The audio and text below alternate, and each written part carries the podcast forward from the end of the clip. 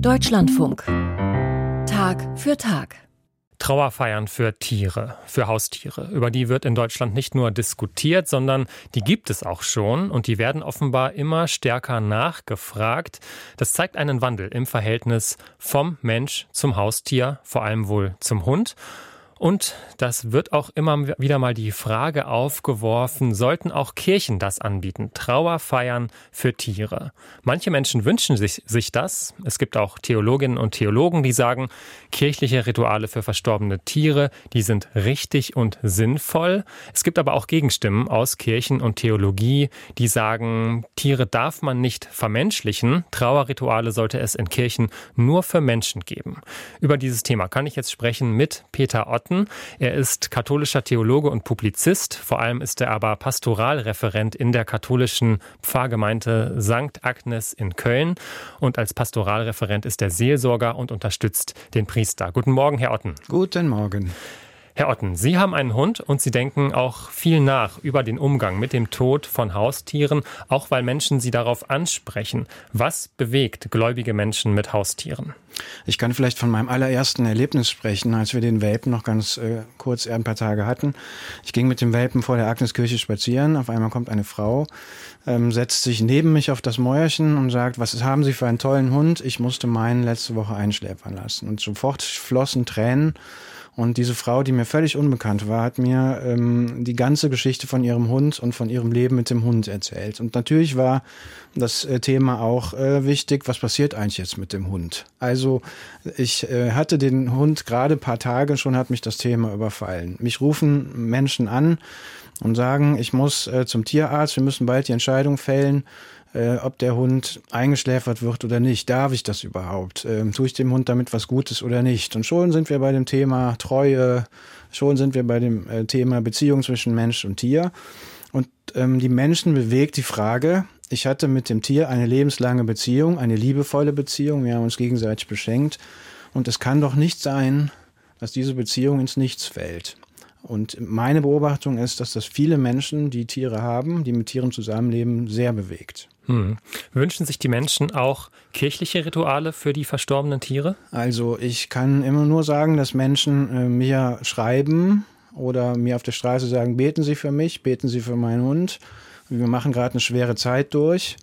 Und daraus entnehme ich, ähm, dass Menschen auf jeden Fall religiöse und seelsorgerische Begleitung wollen und dass schon Menschen auf der Suche sind nach einer Form, nach einem Format ähm, des Abschiednehmens und des Übergebens.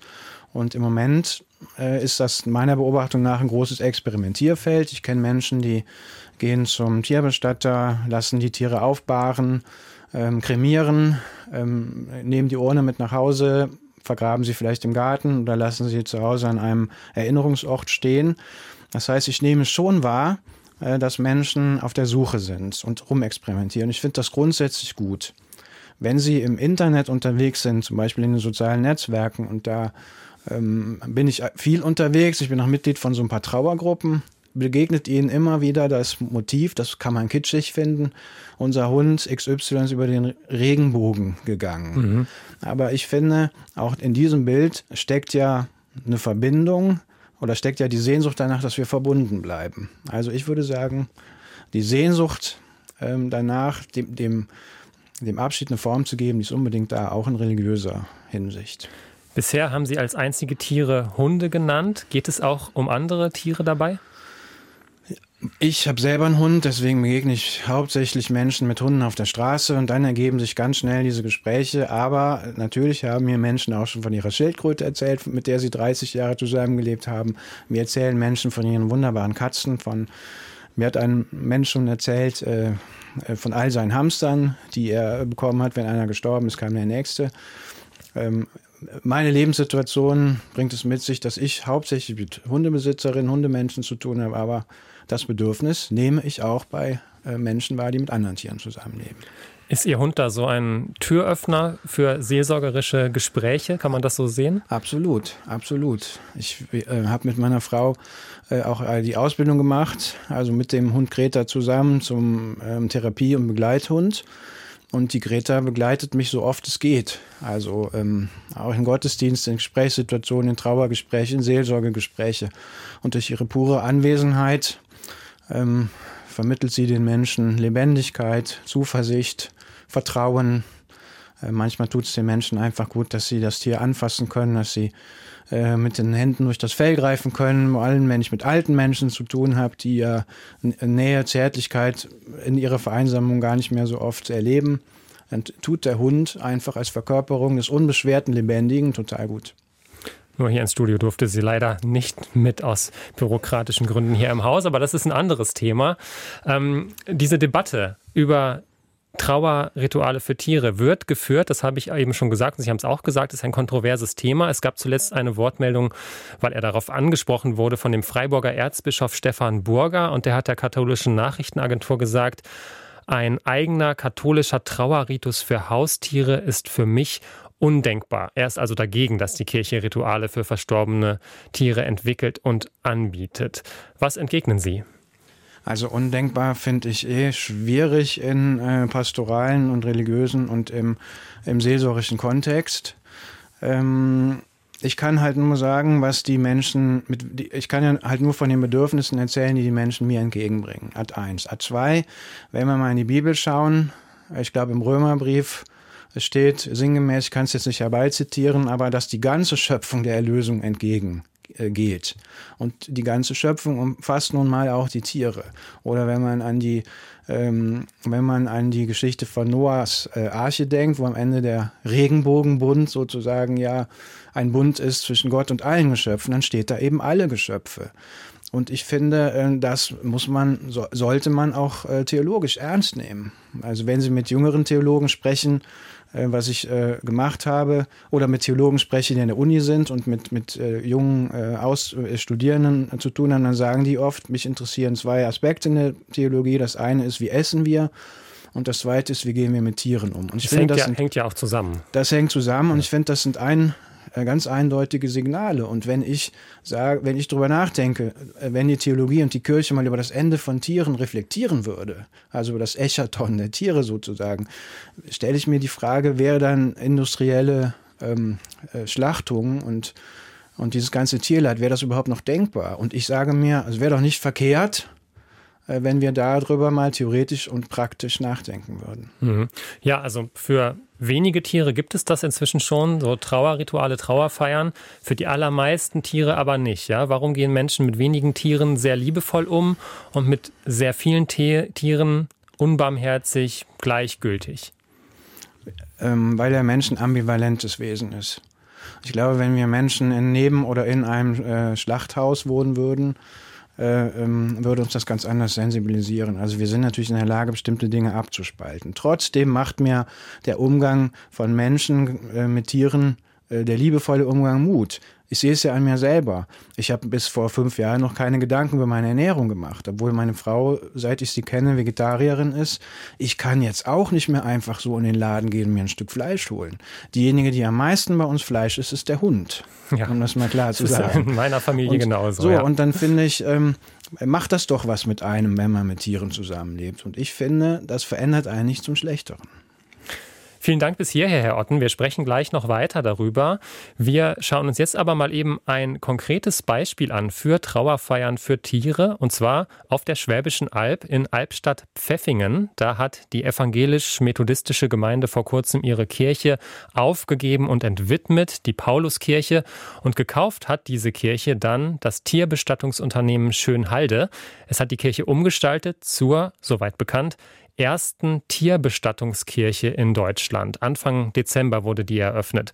Und ich habe darüber gesprochen mit Ellen Weinmann, einer der Betreiberinnen.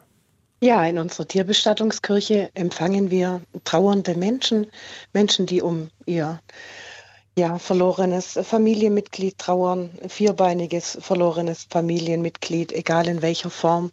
Also wir begleiten alle Menschen dort unabhängig von Konfession. Wir sind nicht religiös dort in der Kirche. Sprich, das ist einfach ein wunderschöner Kraftort, um die Tiere in einem würdigen Rahmen zu verabschieden. Sie haben gesagt, das ist nicht religiös. Ich hatte jetzt an anderer Stelle, Stelle, gelesen, dass aber durchaus auch Gebete zum Beispiel gesprochen werden. Also es kann religiöse Elemente geben, wenn die Menschen das wünschen. Aber natürlich, jeder so, wie er das möchte. Also das ist immer komplett individuell anzusehen. Es spricht nichts dagegen, natürlich auch Gebete zu sprechen oder wir sind da auch in allem offen, wenn jetzt jemand seinen Pfarrer oder seinen Pastor mitbringen möchte, natürlich gern, warum nicht. Gab es das schon, dass ein mhm. Pfarrer, eine Pastorin oder so weiter dabei war? Bis jetzt noch nicht. Aktuell äh, gab es nur Trauerfeiern mit freien Rednern. Aber ja, wie gesagt, also wir sind da für alles offen. So wie sich der Mensch individuell für sein Tier wünscht. In den Kirchen ist das ja durchaus eine Debatte, ob man Trauerfeiern auch für Tiere anbieten sollte. Oder eigentlich sind die Trauerfeiern natürlich für die hinterbliebenen Menschen, aber das Tier steht doch irgendwie im Mittelpunkt. Würden Sie sich das wünschen, dass es da vielleicht eigene kirchliche Rituale auch gibt, die Menschen in Anspruch nehmen können, wenn eben ihre Haustiere gestorben sind? Ich persönlich würde mir das wünschen, ja, weil meiner Ansicht die Tiere genauso Gottesgeschöpfe sind und beseelte Wesen. Und ich wüsste nicht, was da dagegen sprechen könnte, sollte. Ihre Tierbestattungskirche gibt es jetzt seit rund sechs Wochen. Wie ist denn bisher die Resonanz? Sehr groß. Also wir bekommen deutschlandweit mittlerweile Anfragen, weil es eben so einmalig ist und ganz, ganz viel Zuspruch vor allem für diese Idee, für die Umsetzung. Also wir sind, äh, wie soll ich sagen, ich kann es selber nicht glauben, dass es so großen Zuspruch findet. Ich kann mir auch vorstellen, dass Menschen das kritisch sehen oder sich erstmal wundern, dass eben ein Kirchengebäude, was ja entwidmet wurde, also nicht mehr von Menschen religiös genutzt wird oder von einer Religionsgemeinschaft genutzt mhm. wird, so muss man sagen, dass das jetzt für die Tiere genutzt wird. Was entgegnen Sie den Menschen, die da erstmal ja Zweifel anmelden? Ganz klar, also wie Sie sagen, das Kirchle, wie es mir Schwaben nennen, wurde entweiht. Also es ist nicht mehr religiös. Und wer dort nun einziehen darf, bestimmt ja die Kirche. Wir sind wunderbar dankbar, dass wir dort einziehen durften und das Kirchle praktisch in dem Rahmen auch erhalten konnten. Also sprich, es wurde nicht umgebaut, äh, fand keine Umnutzung statt, jetzt sage ich mal zu einem Wohnraum, sondern wir können dort einfach ja die trauernden Menschen empfangen. Ellen Weinmann vom Tierbestattungsunternehmen Schönhalde. Das Gespräch haben wir vorab aufgezeichnet. Sie hören den Deutschlandfunk mit der Sendung Tag für Tag und bei mir im Studio ist immer noch Peter Otten, katholischer Pastoralreferent in Köln. Herr Otten, was denken Sie über diese Tierbestattungskirche, die wir da gerade kennengelernt haben? Ja, wenn ich ein Berufsanfänger wäre, würde ich äh, sowas in Köln aufmachen. Also das finde ich, ähm, das ist eine ganz, ganz großartige Idee. Und ähm, äh, die Dame hat ja gesagt, hat ja von dieser Nachfrage erzählt, die sie deutschlandweit hat. Und ich kann das total gut nachvollziehen. Also das ist auch meiner Erfahrung nach ja ein großes Bedürfnis bei den Menschen. Und ähm, ich, ich würde bei sowas sofort mitmachen. Das könnte dann vielleicht auch ein Weg sein für die Kirche, mit Menschen, mit mehr Menschen wieder in Kontakt zu kommen oder auf ein Bedürfnis zu reagieren, was offensichtlich da ist in der Bevölkerung.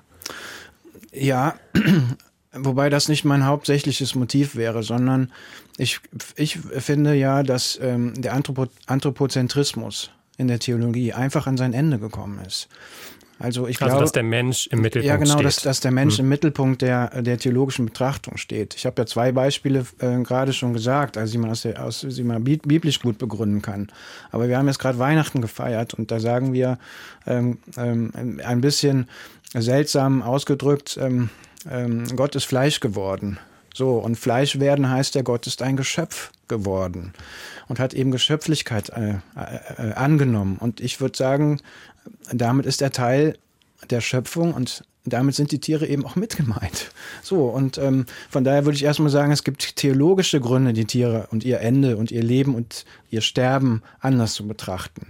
Und äh, dass das dann weitere, dass das dann Menschen wieder mit der, mit der Idee der Religion in äh, Verbindung bringen würde, ist logisch, ist, wäre aber jetzt erstmal nicht mein, mein hauptsächliches Motiv. Das, was Sie da gerade ansprechen, eine Theologie, die sich für Tiere öffnet. Das ist gerade eine ja, Bewegung, sage ich mal, die immer wahrnehmbarer wird. Auch hier in dieser Sendung Tag für Tag hatten wir schon jüdische, christliche, muslimische und andere Stimmen, die eben sich dafür einsetzen, dass anders mit Tieren umgegangen wird und die das auch theologisch begründen. Das ist eine ziemliche Abkehr von der kirchlichen Tradition, würde ich sagen. Ändert sich da gerade etwas grundlegend? Ich kann das nicht beurteilen, ob das eine äh, totale Abkehr ist. Also immerhin gab es ja Franziskus von Assisi und es gab, äh, glaube ich, schon in der Theologie auch, ähm, ähm, sagen wir mal, Traditionen, die das anders gesehen haben. Wir hatten neulich mal äh, einen Professor bei uns in Agnes ähm, zu äh, Gast, der äh, über die äh, also über die den, über das Judentum und ihren Umgang mit den Tieren referiert hat und äh, zu dem Schluss kam, eigentlich waren die Juden die ersten Tierschützer, also weil sie große ähm, Tiergruppen ausgeschlossen haben. Also dass man sie einfach nicht essen darf. So. Mhm. Ähm, und ich finde, es gibt auch in der, in der Theologiegeschichte sicherlich viele Anknüpfungspunkte. Und wenn das das Ergebnis hat, dass sich was ändert, also dass man Mensch, äh, sagen wir mal, das Tierliche im Menschen vielleicht wieder stärker äh, beleuchtet und damit ähm, in den Mittelpunkt stellt, wie sehr Menschen und Tiere miteinander verwandt sind, dann kann man das ja nur gut finden. Hm. Und um nochmal zum Anfang unseres Gesprächs zurückzukommen, dieser Umgang mit Haustieren und der Wandel und diese Wertschätzung für Haustiere, ja, da zeigt sich das auch und das kann vielleicht dann auch weiterwirken auf andere Tiere, die wir eben als ja, weiter entfernt von uns Menschen wahrnehmen? Davon kann ich ausgehen, wenn ich mich selber betrachte. Also ich habe mich jetzt erinnert, äh, seitdem ich den Hund habe, habe ich mich an eine Geschichte erinnert, die ich als Kind erlebt habe. Ich habe ein, einmal in meinem Leben ein Wirbeltier getötet, nämlich ein Kaninchen, weil ich unbedingt meinem Onkel nachmachen wollte. Vielleicht muss jemand das irgendwann mal machen als irgendwie Zeichen, dass man erwachsen wird, keine Ahnung. Und diese Geschichte ist mir jetzt wieder eingefallen und sie geht mir nicht mehr aus dem Kopf. Und ähm, ich weiß, dass ich bilde mir ein, dass diese Geschichte, also ich und das Kaninchen, dass das irgendwann äh, dass sich das irgendwann nochmal ausgleichen muss oder so. Und ähm, ähm, von daher kann ich das bei mir selber beobachten und würde daraus schließen, ja, das äh, würde das Verhältnis zu Tieren, auch die wir nicht jeden Tag sehen, bei anderen Menschen verändern. Das sagt Peter Otten, katholischer Theologe, Publizist und Pastoralreferent in Köln. Vielen Dank, Herr Otten, dass Sie bei uns im Studio waren. Sehr, sehr gerne.